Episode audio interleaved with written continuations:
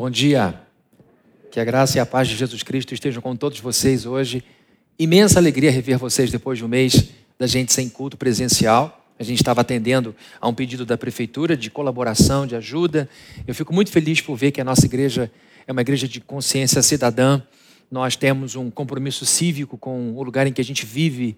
A gente vive na cidade, né? A gente vive no Brasil, mas a gente vive na nossa cidade. E a nossa igreja é parte da solução, a nossa igreja é parte da saída, a nossa igreja é parte da, daquilo que há de melhor na cidade. Então, atendendo ao pedido da prefeitura, nós nos mantivemos aqui sem culto presencial até o tempo em que voltamos para o estágio amarelo. Fomos para o estágio laranja, um momento crítico. Né? Graças a Deus, as autoridades souberam guiar bem as coisas e a gente não chegou ao colapso da nossa, do nosso sistema de saúde, que esse é o grande temor. E sabemos que isso tem custado um preço altíssimo para o nosso comércio, mas nós estamos aqui não entre o que é melhor e o que é pior, mas o que é menos pior. Nós estamos agindo, infelizmente, nesse momento de desafio. Mas eu fico muito feliz de rever vocês todos, vocês todas aqui, vendo pessoas novas, gente que está vindo aqui pela primeira vez. E se essa for a primeira vez que você assiste a gente pelo nosso canal no YouTube, seja bem-vindo. Espero que você se é, goste tanto que passe a frequentar a igreja digital, esse encontro que é verdadeiro, que é poderoso, que atinja você na sua casa nesse momento. Antes de eu dar prosseguimento, eu queria dizer que nós temos dois vídeos já postados no nosso canal no YouTube sobre autismo. O mês que passou, o mês de abril, é o mês do autismo. Então, nós fizemos aqui uma, uma gravação de três depoimentos, já foram ao ar dois depoimentos, um da Cláudia e o outro da Josi. E eu assisti aos dois, minha esposa dirigiu tudo, ela junto com o Milton é, prepararam os dois esse material maravilhoso. E eu quero de coração dizer que ouvir a Cláudia, Carlete e a Josélia foi bom demais para minha alma, e eu acho que é bom demais para a alma de qualquer pessoa, porque se trata de dois grandes testemunhos de fé em Deus, dois grandes testemunhos de pessoas que não se vitimizaram. Quem tem autismo na família sabe o quanto isso é desafiador, o quanto isso pode é, é, minar o ânimo das pessoas da família. Ouvir a Cláudia falando sobre seus desafios, suas, é, das suas vitórias, bem como a Josélia, fez muito bem para minha alma. Eu até coloquei um comentário lá do fundo do meu coração para cada uma delas. E vamos ver também de um outro profissional que trabalha na, nas terapias de ajuda. E o que eu quero é dizer que, para você que está assistindo, você que está aqui presente, se você tem o autismo na sua família, que você saiba que a Igreja Plena é um lugar que pode acolher você, pode acolher sua família, pode acolher, acolher é, você nesse contexto para te trazer conforto e esperança. Eu fico muito grato a Deus, porque essa sempre foi uma visão da nossa igreja no departamento infantil, que todos devemos conviver com todas as diferenças e precisamos um cuidar dos outros, um cuidando do outro, um cuidando do outro.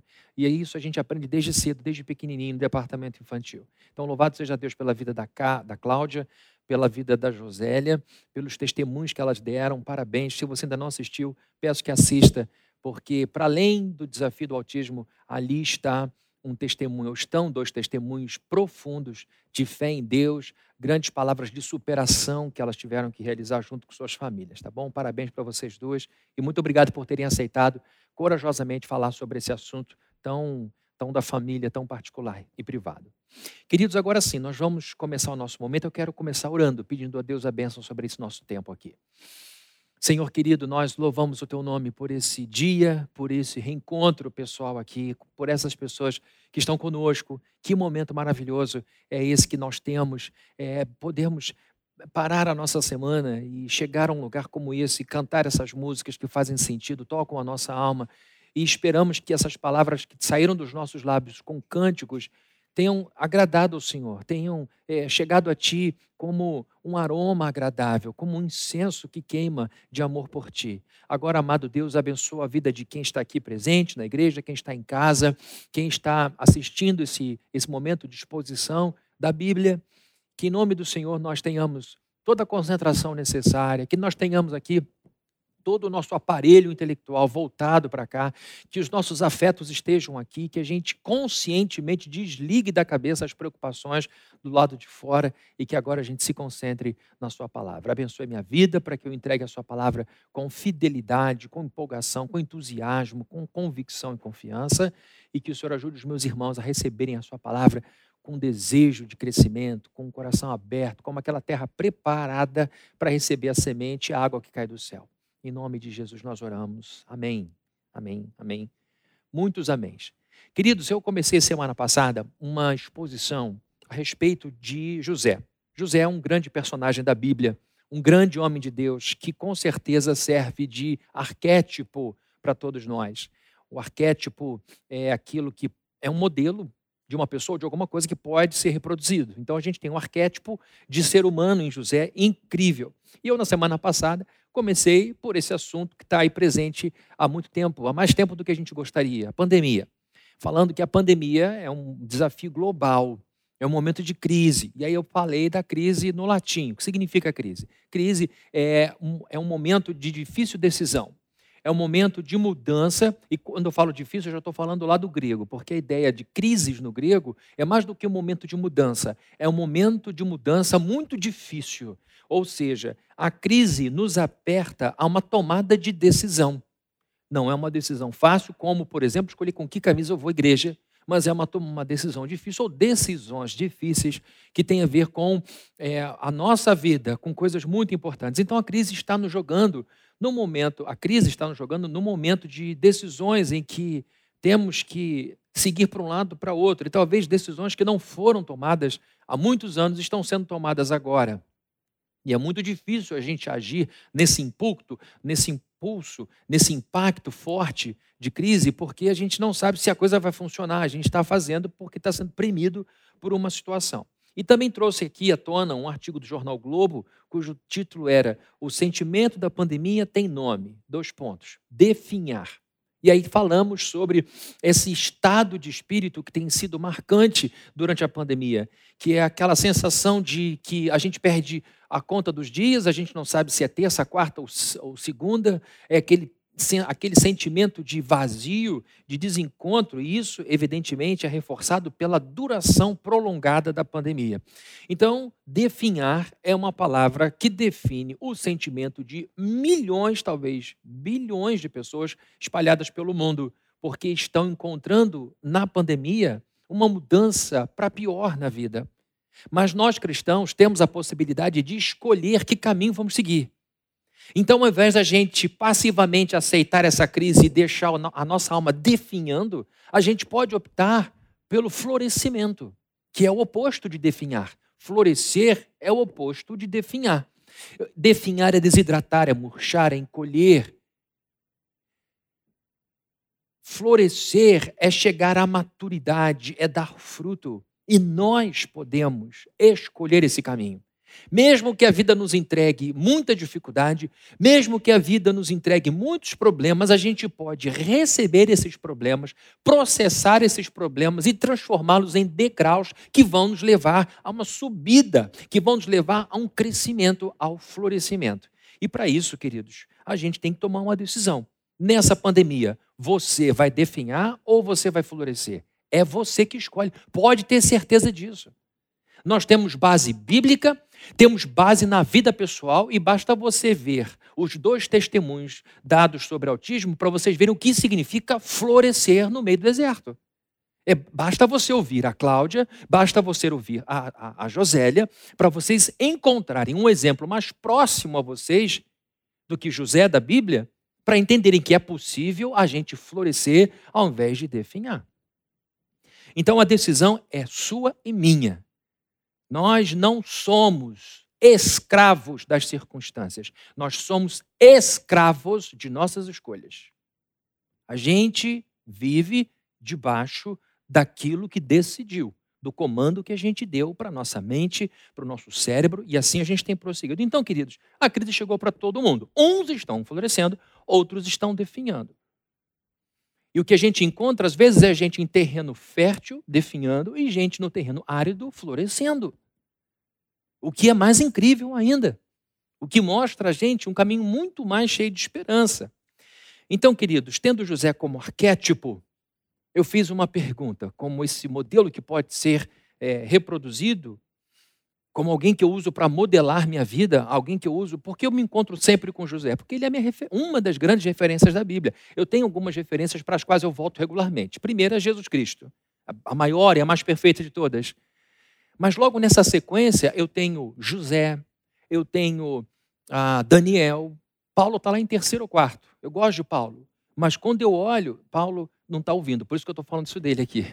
Então, é, embora Paulo seja esse grande herói da fé, eu olho para a vida de, de para a biografia de José, por exemplo, encontro muito mais pontos de contato com a minha vida do que com a vida de Paulo, mesmo sendo eu pastor como ele foi.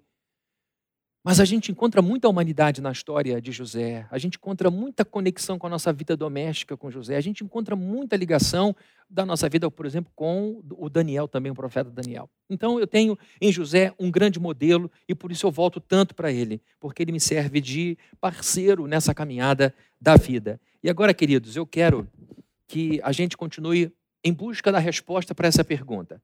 Por que que então, em meio a tanto sofrimento, José conseguiu florescer ao invés de definhar.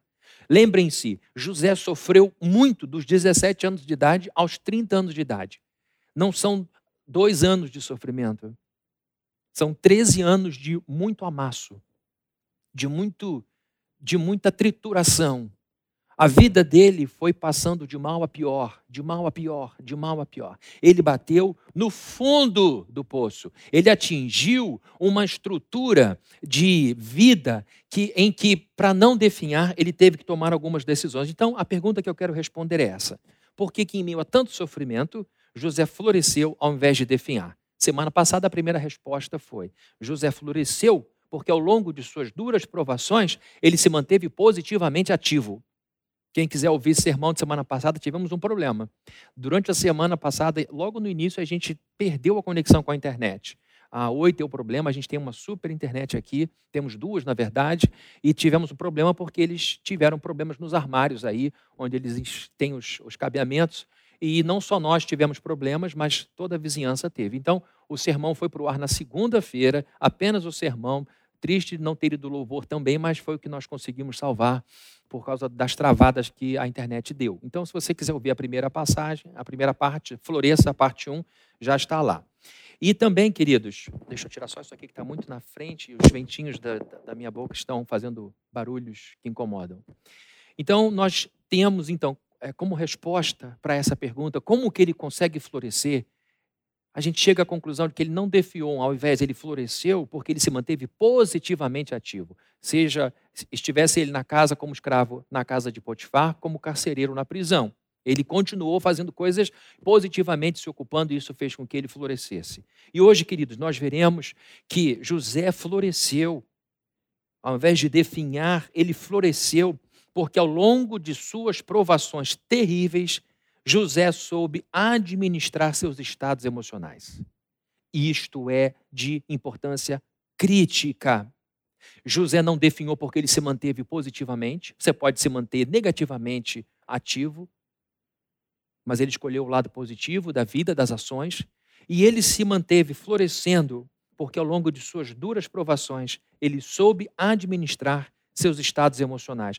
Ele, José, tinha uma habilidade fundamental para o florescimento, que é a capacidade de administrar, ter sob domínio as coisas que ocupam a sua mente.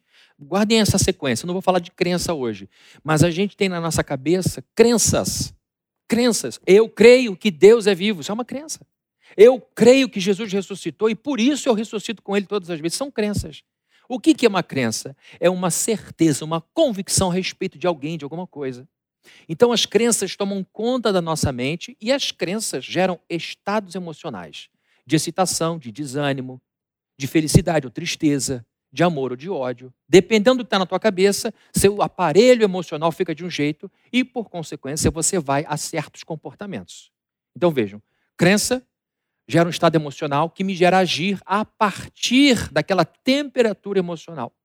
Então José tinha em sua mente, eu não vou falar sobre as crenças de José hoje, mas ele soube administrar esse segundo estágio, que são os estados emocionais.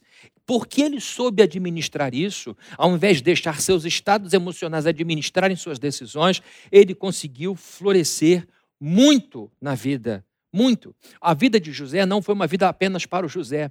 José foi usado para preservar a vida da nação mais poderosa do seu tempo. A, a civilização egípcia deve a sua existência a um hebreu chamado José. Nós só temos essa civilização até o dia de hoje por causa desse sujeito que passou por muitas dificuldades e ele passou por essas dificuldades bem e levou este povo à preservação, e não só o povo, mas o povo hebreu duas civilizações, dois povos devem a vida a José: o povo egípcio e o povo de Israel. Porque ele manda chamar os irmãos, o pai, para ficarem ali durante o período de sete anos de penúria que o mundo enfrentou. Uma escassez danada, onde só havia comida, alimento, mantimento no Egito, lugar administrado por José, a partir do sonho que Faraó teve, que ele interpreta. Então nós temos em José alguém que deu frutos para os outros, que é, é disso que eu estou falando. Quando eu falo de uma vida que floresce, não é uma vida de egoísmo, de, de uma vida que só, se, só pensa em si, uma pessoa que só pensa em seu próprio benefício, não. Eu estou falando de uma pessoa que pensa em si, mas que também pensa em quem está ao seu redor, quem está próximo dela, próximo dele. José assumiu o volante de seus estados emocionais e assim, com firmeza, ele guiou sua vida. Vejam como era a vida de José. Vejam só o ambiente em que ele vivia. Ele vivia numa casa onde era odiado pelos irmãos. A Bíblia diz que José era o caçula, depois vem Benjamim, passa a ser o caçulão, o irmão dele. Mas ele era visto como filho da velhice. Jacó tinha nele um, um, por ele um amor muito diferenciado, que não era escondido, pelo contrário, era explicitado. As pessoas que viviam ao redor percebiam que o amor que Jacó tinha por esse filho era tão grande e desequilibrado que ele deu ao filho a incumbência de fazer o trabalho do primogênito, que era Rubem. Então ele, por causa do erro do pai, é odiado num contexto de tal maneira que por onde ele vai, ele vai sentindo aquele clima ruim. Sabe quando você chega num lugar e você não é bem-vindo? Já sentiu isso? Espero que não tenha sentido aqui na igreja. Você chega num lugar e o pessoal não gosta, aquele clima estranho, aquele sorriso pela metade. Um minutinho ou outro você suporta. A vida inteira era assim. Eles eram hostis, eram homens. Imagina, homens eh, hoje são imaturos. Imagina naquela época. O que o ambiente que ele vivia, ele também vivia, eh, além desse ambiente horrível, ele foi vendido por esses irmãos. O ódio era tão grande, o, o, o ciúme era tão intenso que ele foi vendido pelos irmãos quando tinha 17 anos de idade. Depois ele passa a viver como escravo no Egito, na casa de Potifar na casa de Potifar, fazendo tudo direitinho, ele é assediado pela mulher de Potifar, e ele resiste àquilo, e mesmo assim ele é acusado de assédio sexual. E esse assédio sexual leva para a cadeia, que foi um livramento, porque crimes passionais até hoje geram muita morte pelo mundo. E naquela época é evidente que foi a proteção de Deus que preservou a vida desse garoto. Porque Potifar podia muito bem matá-lo, e não o fez porque Deus tinha um plano para salvar Judá de onde vem o nosso Salvador Jesus Cristo. Um de seus irmãos, Judá, é o progenitor de Jesus de Nazaré. Então Deus está protegendo José, está protegendo Jacó, está protegendo Judá por causa do plano de salvação que ele tinha para a humanidade que viria da casa de Judá.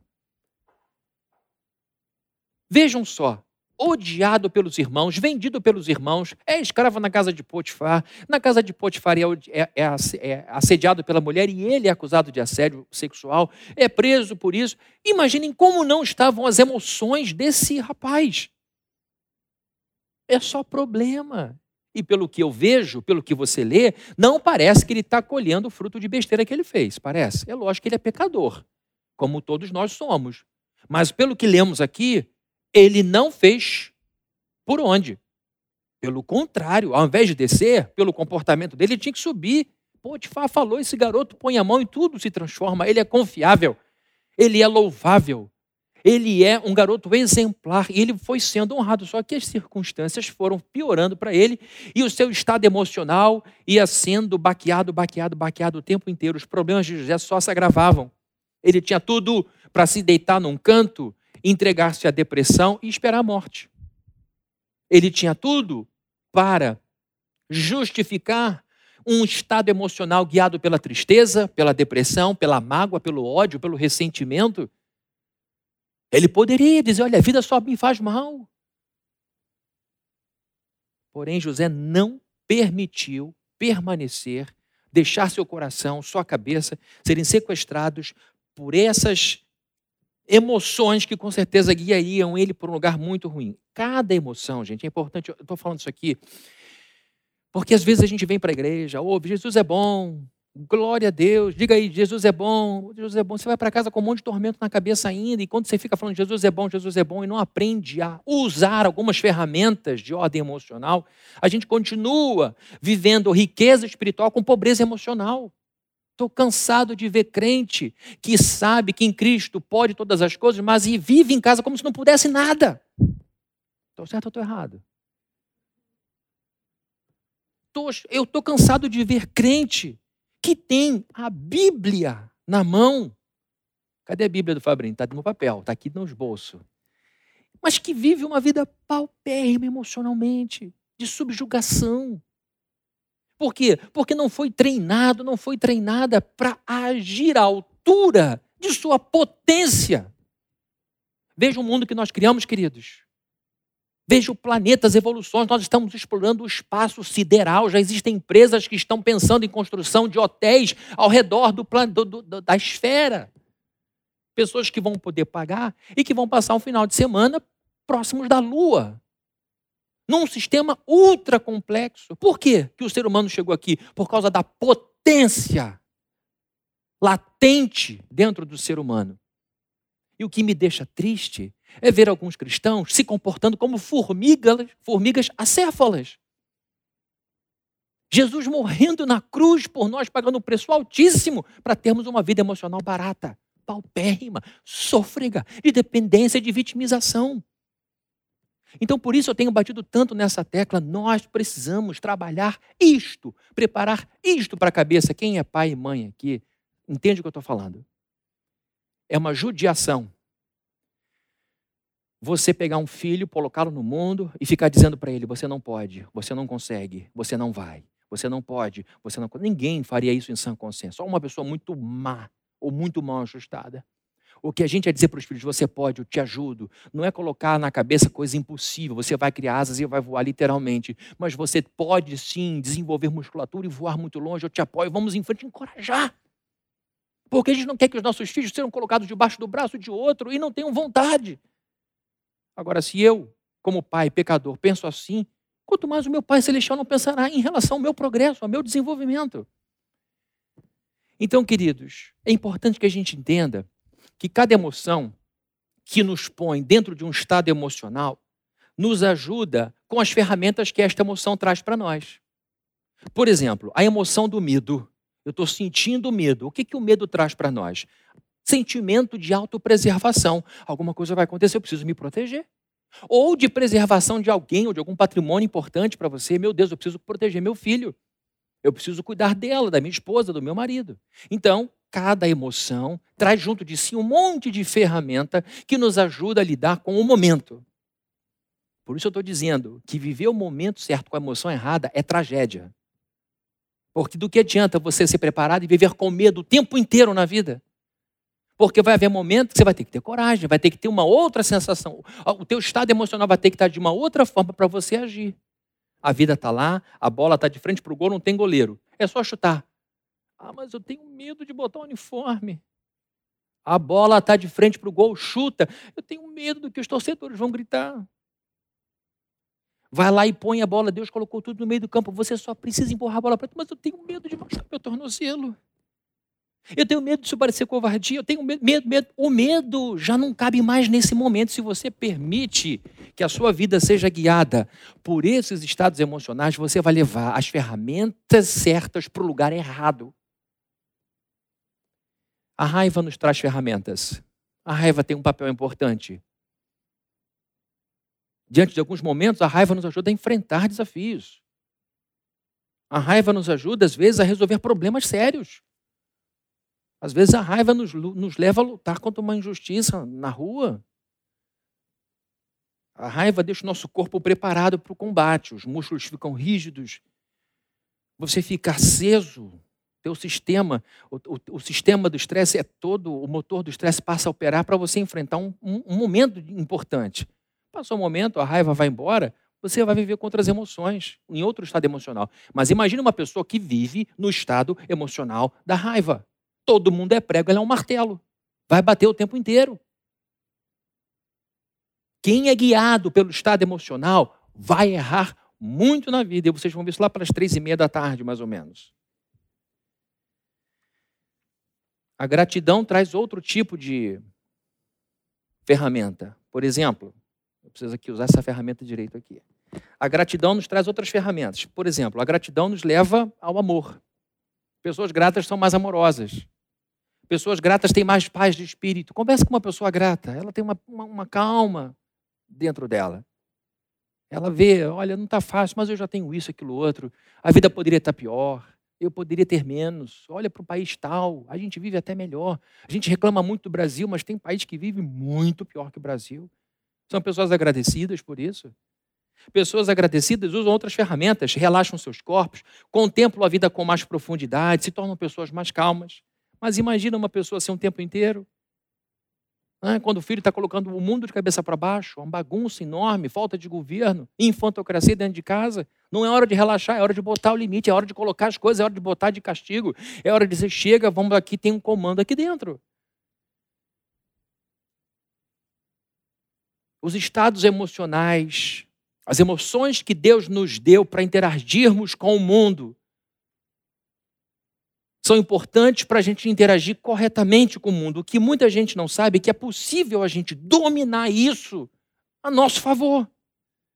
Muitas pessoas perdem a batalha da vida assim. Muitas pessoas perdem a batalha na vida assim. Diz assim: não falta exemplo. Poxa, mais uma vez eu fui teimosa. Mais uma vez eu fiquei quieto. Mais uma vez eu tive medo de magoar. Mais uma vez eu não fui ousado. Mais uma. Tudo, o que, que, o que, que eu estou falando? De estados emocionais. Pessoas que dizem, eu não aguento mais ser assim. Sabe por quê? Porque a gente mora em estados emocionais. Vamos lá, vamos imaginar aqui uma outra situação. Você conhece gente que mora num lugar árido, não, planta, não cai uma gota d'água a cidade ficou vazia, ficou só uma vila, um vilarejo com um monte de casa abandonada com três famílias ali. As outras 300 foram embora. E todo ano a gente vê no jornal, olha, não chove naquela região, a seca é horrível, não cai uma gota d'água. A pergunta é por que, que essa pessoa não sai dali? Sabe por que, que ela não sai dali? Por que, que ela permanece ali, sujeita àquela secura, por que, que os filhos são subnutridos, ela não vê o quanto isso é ruim para a família dela, porque outros já saíram, por que, que ela permanece? Você vai perguntar aí o que, que ela vai dizer? Isso aqui é minha casa, isso aqui é o meu lar. Existem pessoas que moram em estados emocionais horríveis, que vandalizam a sua vida de ano em ano, e todo ano é a mesma história. Por que, que ela não muda? Porque ela diz: Eu sou assim, eu moro aqui. Outras pessoas da família já migraram, já foram embora, prosperaram, não tem mais que ficar pedindo a Deus para cair uma gota d'água. Elas sabem ali, não vai cair gota d'água, é um problema geológico. Então nós precisamos entender onde eu estou morando. É só você olhar ao redor. Existe, existe um jardim ao seu redor? Ou é sempre terra seca? Vai continuar fazendo a dança da chuva? Ou vai entender que isso é uma questão geológica que você precisa mudar? E você pode mudar. É aqui que muita gente perde a batalha na vida. Porque ao invés de decidir florescer, escolhe morar no lugar em que tudo definha. Tudo definha. É a famosa teimosia. Quando a gente vive sob o comando das emoções, a gente vive frustrado. Vive frustrado. Deixa eu dizer uma coisa para vocês. As emoções são o tempero da vida. Guardem isso. Emoção é tempero. Se tem emoção demais, fica ruim. Se tem emoção de menos, fica ruim também. Emoção é como açúcar, emoção é como sal. Uma vida estável, uma vida mais objetiva, uma vida mais segura, com certeza é uma vida pautada pelo racional. Por que eu estou dizendo isso? Porque tem gente que confunde as coisas demais e vai sendo vandalizado pelos seus estados emocionais. É gente que não levanta da cama porque não está se sentindo com vontade de levantar da cama. Mas sabe que precisa levantar da cama. A pessoa sabe que se ficar mais meia hora na cama, aquele sono se transforma em depressão. A pessoa sabe que se ela ficar mais 15 minutos ali, aquilo vai se transformar em duas horas de um sono que vai fazer com que ela levante e olhe no espelho e veja uma derrotada ali. Um derrotado. Mas porque o estado emocional não é bom, ao invés de levantar, eu sei que eu preciso levantar dessa cama, porque eu sei que ficar aqui vai ser uma coisa prejudicial para mim. Ou o filho que faz um monte de pirraça na rua, mas a pessoa tem um estado emocional fraco e diz: se eu corrigir, eu vou traumatizar meu filho ao invés de entender a razão, que se eu não corrigir meu filho, não só eu terei problemas, mas a sociedade vai odiar esta criança insuportável, vai se tornar um adolescente insuportável, um adulto insuportável, um marido insuportável, uma esposa insuportável, uma nora insuportável, um genro insuportável, um avô insuportável. Vai cruzar vidas sendo insuportável.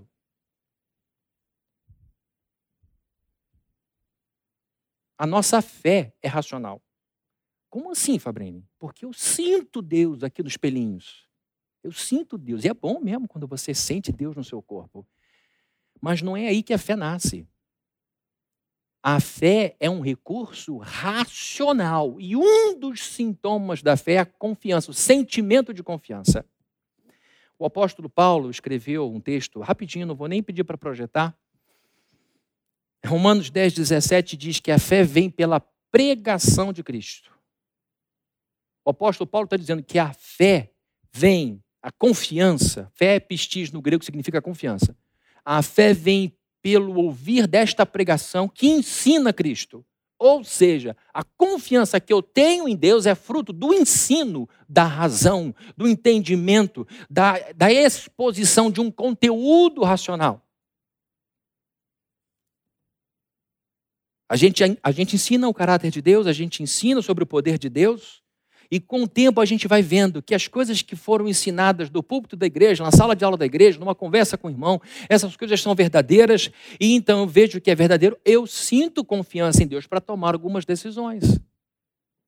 A fé é um sentimento de confiança que nasce do ensino da Escritura. Isso é muito importante, gente, porque às vezes a gente sai de casa sem o sentimento de confiança de que as coisas vão funcionar. Deus prometeu, mas eu não sei se vai acontecer. A prova disso é que quando acontece, você fica surpreso. Ah, mas Deus já tinha falado que ia acontecer. Eu sei, mas, mas Deus não tinha te prometido? Eu sei, é porque a gente não acredita. A gente, ele sempre surpreende por causa da nossa falta de fé. Jesus nunca tomou susto com o agir de Deus, porque ele sabia que Deus era verdadeiramente aquilo que ele falava. Então, gente, a fé é um sentimento que vem de informação. Tudo isso para pontuar o seguinte: o crente que vive sob o domínio das emoções vai sofrer, vai confundir a própria fé em Jesus Cristo. Porque o sentimento nos engana. Enganoso é o coração mais do que todas as coisas e desesperadamente corrupto. Quem o conhecerá? Jeremias capítulo 17. Vejam só, se José pautasse a sua relação com Deus, a sua fé em Deus, pelos sentimentos que brotassem das decisões que Deus tomava a respeito dele, como vocês acham que essa história terminaria? Para quem não conhece a história de José, a história termina super bem. Ah, eu não conheço muito bem a história, estou com preguiça de ler Gênesis a partir de 37 ao 50, então vai acompanhando. A história termina muito bem, não vou fazer spoiler para vocês que, já não, que não conhecem. Se José pautasse sua emoção pelo estado emocional nascido dos resultados das decisões de Deus ao seu redor, como essa história teria terminado? É óbvio, é óbvio que José separou o que ele sentia daquilo que ele sabia. José vivia numa casa onde era regularmente boicotado pelos irmãos. Deus via aquilo e não fazia nada. Põe lá na conta. José percebia o agravamento da crise, o mal-estar crescendo, a maldade acontecendo, Deus vendo, não fazendo nada. Põe lá na continha do estado emocional. José sendo vendido por seus irmãos como mercadoria, Deus vendo isso, não fazendo nada. Põe lá na continha. José, efetivamente no Egito, longe do pai, vivendo como escravo, na casa de um estranho, com uma nova língua, Deus vendo tudo isso e não fazendo nada. Está na conta de José. Pensa em estado emocional. Um jovem que não fez nada para merecer. José sendo assediado dia após dia por uma mulher sem caráter, que o espremia de tudo que é jeito, ele se desviando. E depois ela diz: Esse sujeito me assediou, ele me desonrou. Deus vendo aquela injustiça toda, não fazendo nada, põe isso na conta do estado emocional. Depois José vai preso, vai para a cadeia. E ele próprio, depois conversando com um copeiro que ia sair de lá, ia voltar para Faraó, ele diz: Olha, diz a Faraó, por favor, quando você chegar lá, que eu estou aqui sem motivo, eu não fiz nada para merecer isso, para que ele me tire daqui. Ele tinha consciência da sua inocência. Deus, então, vê tudo isso e não faz nada. Eu estou botando entre aspas, porque Deus estava fazendo um monte de coisa. Porque José sai daqui para cá, ele sai da posição de comandar um clã pequenininho de fazendeiros em Canaã para se tornar o co-governante da nação mais poderosa do Egito. Ou seja, não dava para ser o mesmo José. Tinha que ser um homem transformado. Tinha que ser alguém capaz de segurar aquilo. Por isso eu estou dizendo que se você não se dispuser a se desenvolver, Deus não vai colocar na sua mão coisas grandes, porque Ele não é irresponsável para colocar sobre você um peso que você não suporta. Por isso eu estou dizendo, tem que tomar conta dos estados emocionais, porque você tem que ser homem, você tem que ser mulher madura para segurar as bênçãos que Deus vai te dar. É sério isso, queridos. José foi sofrendo, sofrendo, sofrendo, trabalhado, trabalhado, trabalhado, moído, moído, moído, porque ele ia segurar muita coisa na vida.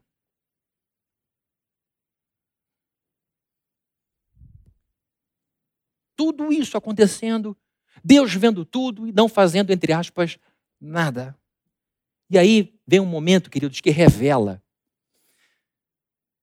esse homem que estava no comando de seus estados emocionais. Ele lá, comendo o pão que Faraó amassou, né? vivendo um problema atrás do outro, uma crise atrás da outra. E ele aí diante do computador, vendo as aplicações financeiras de Potifar, e eu vou para o texto que vai ser projetado, de Gênesis 39, de 6 a 10, diz assim: Assim, deixou ele aos cuidados de José, Potifar, tudo o que tinha, e não se preocupava com coisa alguma, exceto com sua própria comida. José era atraente, de boa aparência, e depois de certo tempo, a mulher de seu senhor começou a cobiçá-lo e o convidou: Venha, deite-se comigo. Mas ele se recusou e lhe disse: E vejam a resposta desse rapaz. Meu senhor não se preocupa com coisa alguma de sua casa, e tudo o que tem me deixou seus cuidados. Ninguém desta casa está acima de mim. Olhem só quanta bênção ele recebeu como escravo. Ele nada me negou, a não ser a senhora. Por motivos óbvios, porque a senhora é mulher dele. Com, olhem a resposta dele. Como então, como poderia eu então cometer algo tão perverso? Aí ele fala de Potifar, homem que me trata bem, e pecar contra Deus. Gente, aqui está um jovem, longe do pai. Quem é adolescente aqui sabe do que eu estou falando. É só o pai fazer assim para fazer besteira. Se você foi como eu fui, vamos mandar. A gente fazia umas maluquices. Eu tinha uns amigos que pegavam a bicicleta e pulavam de bicicleta em Itapuca em cima das pedras. E era para tirar uma foto. Quando tinha fotógrafo, porque a gente fazia até sem foto. Eu nunca fiz isso, tá? Eu tinha medo. E medo me ajudava. Aí deitava assim, olha, vamos deitar aqui 15. Aí vinha gente, vinha um monte, pulava com uma rampinha feita com um pedaço de madeira que a na rua e pulava por cima dos 15. O décimo quinto ficava assim, ó. E o pneu passava assim, e a gente fazia, era maluquice. Aqui está um sujeito de 17 anos, bonito, com uma condição favorável, que não precisava de supervisor porque não era mais criança. Ele não precisava do pai para dizer o que era certo e errado naquele momento, porque o pai já estava dentro dele. Ele disse: isso não, isso não é coisa de uma pessoa boa fazer. Recebo bem e, e vou sair com a mulher do sujeito que me abençoa. E outra coisa, Deus está vendo. Gente, Deus está vendo. Deus não fez nada, entre aspas, para protegê-lo de toda essa dor. E agora ele está preservando o nome desse Deus, ele é testemunho desse Deus. Verso 9: Ninguém desta casa está acima. Ele diz: Como poderia eu então cometer algo tão perverso? Potifar e pegar contra Jeová. E vejam o verso 10. Assim, embora ela insistisse com José, o quê? Dia após dia, ele se recusava a deitar-se com ela e evitava ficar perto dela.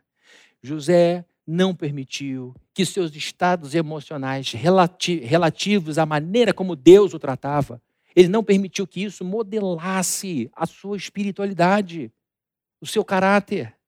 Ele decidiu que continuaria sendo fiel a Deus. Isto é uma decisão racional para além das emoções. Ele tomou uma decisão, como Daniel falou: Eu não vou comer comida de Nabucodonosor. A Bíblia diz: Daniel decidiu firmemente não contaminar-se com as iguarias do rei. Decisão. Olhem, olhem para mim, por favor.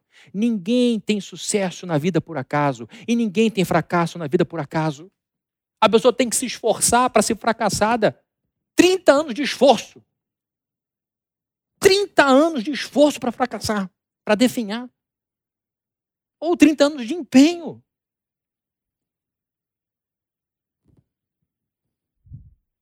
Mesmo sendo tão atacado emocionalmente, ele tomou uma decisão racional. Agora você vai dizer: ah, mas ele era um robô. José era um robô. Um homem que fez uma baita de uma programação neurolinguística e com certeza teve um treinamento especial. Que treinamento especial que ele teve? Zero. Ah, ele era um robô. Vejam comigo alguns versos da Bíblia para ver se ele era um robô realmente. Vejam comigo aqui Gênesis 45, de 1 a 2, que vai ser projetado. A essa altura, aí José já está lá, poderoso, super é, é, é, enriquecido, um homem que era tão magnífico que nem seus irmãos o reconheceram. Ele reconheceu os irmãos, mas os irmãos não reconheceram ele. Pelas roupas, pela aparência, pela saúde, por tudo de bom que ele tinha. A essa altura, José não podia mais conter-se diante de todos que ali estavam e gritou: façam sair todos. É quando ele não chega mais, não tem mais condição de, de, de, omitir que era o José. Seus irmãos não sabiam que era o José e ele estava fazendo uma série de coisas, levando seus irmãos à loucura, porque ele queria trazer para perto de si Benjamim, ele queria reencontrar Benjamim e ele queria saber do seu pai como estava. Ele vai usando uma série de estratégias, falando em egípcio com os soldados e alguém traduzia aquilo, e os irmãos então vão ficando agoniados e percebem depois uma coisa muito doida. Aquele homem poderoso dá um grito, pede para todo mundo sair. E a Bíblia diz assim: ninguém mais estava presente quando José se revelou a seus irmãos. E ele se pôs a chorar tão alto que os egípcios o ouviram e a notícia chegou ao palácio de Faraó. A Bíblia diz que ele chorou várias vezes. Mas agora o choro foi tão alto que Faraó ouviu. Chega a notícia na sala de Faraó: o que está acontecendo? José está aos prantos. Está, sabe quando você chora e fica soluçando? José está aos prantos. É um robô? É alguém que não tinha emoção? José era essa pessoa? Uma outra passagem no mesmo capítulo, de 45 de Gênesis, agora o verso 9, depois a gente pula para o 13. Olha, depois que ele se revela, sou eu, não fiquem preocupados, Deus me trouxe para cá para guardar a vida de vocês. Vejam o verso 9. Voltem depressa ao meu pai e digam-lhe: Assim diz o seu filho José: Deus me fez senhor de todo o Egito. Venha para cá, ou vem para cá, não te demores. O recado é: traz logo meu pai para cá. Ele queria ver o pai de novo. Eu não sei se com vocês é assim, mas sempre que eu trocava de carro, eu queria mostrar meu carro novo para meu pai, mesmo que ele não quisesse ver, porque eu sei que ele gostava de carro. Era aquela coisa de criança. Eu quero dizer para meu pai onde eu cheguei. Não tive a condição de trazê-lo aqui na igreja para conhecer o, o, o, que eu faço e como eu faço. Mas eu queria mostrar as coisas para ele. Aqui está José. Vão, vão e contem para o papai como eu sou respeitado, como as pessoas me tratam aqui no Egito. E tragam ele logo. É um homem sem emoção aqui? É um homem sem alma? Não. Verso 13: Contem a meu pai quanta honra me prestam no Egito e tudo que vocês mesmos testemunharam. Ele queria mostrar para o pai que deu certo. E tragam meu pai para cá depressa. Verso 14: Então ele se lançou. O que, que ele fez sobre os irmãos? Chorando sobre o seu irmão Benjamim, e o abraçou, e Benjamim também o abraçou, chorando. Em seguida, beijou todos os seus irmãos e chorou com eles, e só depois os seus irmãos conseguiram conversar com ele. Só depois dele se recuperar de um forte impacto emocional. de um momento de extravasamento, de transbordamento de emoção. Então vejam, aqui está um homem que decidiu tomar conta de seus estados emocionais para não ser destruído por seus estados emocionais, mas que conseguiu com muita habilidade preservar suas emoções bem. Os nomes que ele dá para os filhos mostram como ele administrou bem sua relação. Manassés e Efraim, vou falar sobre isso daqui a pouco. Não hoje, perdão, mais para frente. José tinha seus estados emocionais, emocionais sob controle. Queridos, vejam, me, me respondam, eu já estou terminando. Existe, me responda aí do seu lugar, se existe ou não existe diferença entre viver controlado ou, a, ou, ou submetido a um estado emocional de mágoa, ressentimento e revolta contra Deus Existe diferença entre você viver assim ou você viver sob o estado emocional da compreensão, da, da, do entendimento, da gratidão pelas coisas que Deus deu, apesar das dificuldades? Faz diferença viver de um jeito ou de outro? Sim ou não? Toda! Porque quando você acorda de manhã e diz: Olha esse céu, olha essa vida, como o Senhor teve coragem de me dar isso tudo, eu nunca fiz nada de errado. É assim, com essas ferramentas, que você vai viver. Em nome de Jesus. Agora você sai de casa, Senhor, não está fácil. Mas eu sei que quando eu não entendo o que o Senhor faz, eu confio em quem o Senhor é. Eu sei que o Senhor está fazendo alguma coisa. O meu bisavô, o meu bisavô Abraão falava, o meu avô Isaac falava, o meu pai Jacó falava do Senhor, do seu amor. Os caminhos deles não foram difíceis, então eu saio de casa, está difícil, essa mulher está me assediando o tempo inteiro, isso vai dar um problema, mas eu confio no Senhor. Faz diferença entre viver assim do outro jeito? Assim ou assim. São dois vocês. Quando você está para sair de casa, você vai escolher se vai para a direita ou para a esquerda. Deu certinho. Direita ou esquerda. É sua escolha. Para de ser passivo e dizer a vida me fez assim. Deus quer isso para mim. Deus quer que você vença. Deus quer que você vença. Deus quer que você brilhe. Isso já está escrito. Você não precisa perguntar se Ele quer ou não. Isso já está escrito. Já está ordenado. Basta você fazer a escolha em que estado emocional eu vou viver, meu Deus. Faz diferença você acordar de manhã para cuidar dos seus filhos com raiva das pessoas que te fizeram mal, com ódio das pessoas que te abandonaram, com rancor por causa do seu primo que nunca te ajudou, com desprezo por sua mãe que não cuidou de você como você gostaria de ser cuidada. Vive assim cuidando dos seus filhos com mágoa, mágoa, misturei raiva com mágoa, deu rágua. Com mágoa, com ódio, com rancor, com azedume. Ou você viver. Não foi fácil, mas essa dificuldade fez de mim uma mulher melhor, fez de mim um homem melhor. Louvo a Deus por essa torrada com manteiga maravilhosa que eu posso comer com meu cafezinho gostoso. Adoro comer esse iogurtezinho aqui. Não é nem o mais caro que eu gostaria, mas eu adoro esse iogurte aqui. É o melhor que eu posso comprar. Corta esse queijinho come, é porque eu gosto de café da manhã e estou com um pouquinho de fome. Por isso que estou falando dessa forma. Aí você olha para sua filha e diz: Que bênção ter essa filha. Aí você pega a sua mesa simples, põe um pano, alguma coisa, e, e, e diz assim: Isso aqui eu mereço, esse negócio. Quem você acha que vai dar mais certo na vida?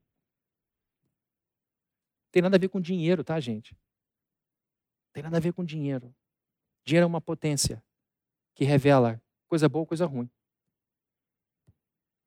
Tem a ver com você se desenvolver. Tem a ver com você se dominar. Tem a ver com você fazer o que Jesus fez.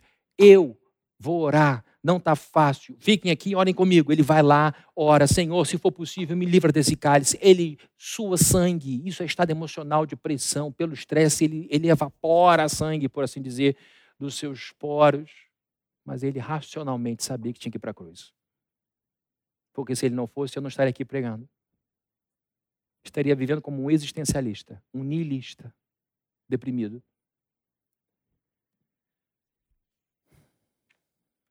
Se você quiser definhar na pandemia, vá em frente. O que você tem que fazer? Derreter seu cérebro diante de Netflix. Netflix é prêmio por alguma coisa boa que você fez. por uma semana de empenho. Agora, se você quiser definhar, fique ali até esgotar tudo de bom e ruim que tem no Netflix. Estou vendo como se faz cupcake no Netflix. Meu Deus, a vida não está boa. Você não aguenta mais rolar a sua tela. De... Vai definhando, vai definhando. Agora, se você quiser sair dessa crise mais forte, mais mulher, mais homem, você tem que fazer a escolha de dominar seu estado emocional e encarar a vida, o que houver. Haja o que houver. E você precisa escolher quais serão os estados emocionais que farão você florescer, porque existem estados emocionais que fazem você definhar. Definhar. Isso é um treinamento. Não vou ter tempo de falar sobre isso, mas é muito importante que você olhe para José e diga: José é um modelo. Ele tinha tudo para ser modelado por estados emocionais que o levariam para baixo. Mas ele se tornou um homem espetacular, exemplar, amado por egípcios e hebreus. Honrado por Deus, apesar de toda a dificuldade que passou, e serve hoje de exemplo para a gente seguir a nossa vida. Vamos florescer, queridos. É a nossa escolha. Não seja passivo. Deus quer que você faça, você só precisa começar a fazer. Amém? Vamos orar? Deus bendito, em nome do teu filho Jesus Cristo, nós nos curvamos aqui diante de ti e pedimos ao Senhor a tua bênção. Não queremos definhar, não queremos estagnar, não queremos parar, não queremos andar para trás. Eu sei, Deus, que para algumas pessoas a crise é especialmente difícil. Mas eu creio, Senhor Deus, também que esta é a chance que nós temos, que esse é o tempo que nós temos para tomarmos as decisões que vão nos lançar para um momento de florescimento. Agora eu te peço por aquelas pessoas que estão sendo dominadas por estados emocionais que só entristecem, que só desempoderam, que só a destroem. Que a pessoa escolha sentir outras coisas e comporte com outros estados emocionais. Que ela traga memória, tudo que pode dar esperança, não desesperança. Eu te peço em nome de Jesus que essa pessoa faça uma reigienização da cabeça, que ela ponha na sua mente coisas novas, coisas que podem de fato trazer alegria, vida, vigor. Que a gente se desligue de notícia ruim por um período, que a gente se desligue daquilo que não é fundamental e que a gente se foque em pensar naquilo que de fato está no alto, em tudo que é bom, em tudo que é puro, em tudo que tem boa fama, que seja isso que ocupe o vosso pensamento, como Paulo ensinou. Muito obrigado a Deus pela oportunidade de compartilhar essas coisas com gente tão querida, com gente tão amada. E que a gente veja o teu povo florescendo no meio de tanta dificuldade. Em nome de Jesus nós oramos. E que a graça de nosso Senhor Jesus Cristo, o amor de Deus, o nosso Pai, e a comunhão e consolação do Espírito Santo, que sejam com todos aqui presentes, desde hoje para todos sempre. Amém. Amém. Que Deus te abençoe muito. Vamos ficar de pé para a gente cantar mais um louvor e assim a gente se despedir.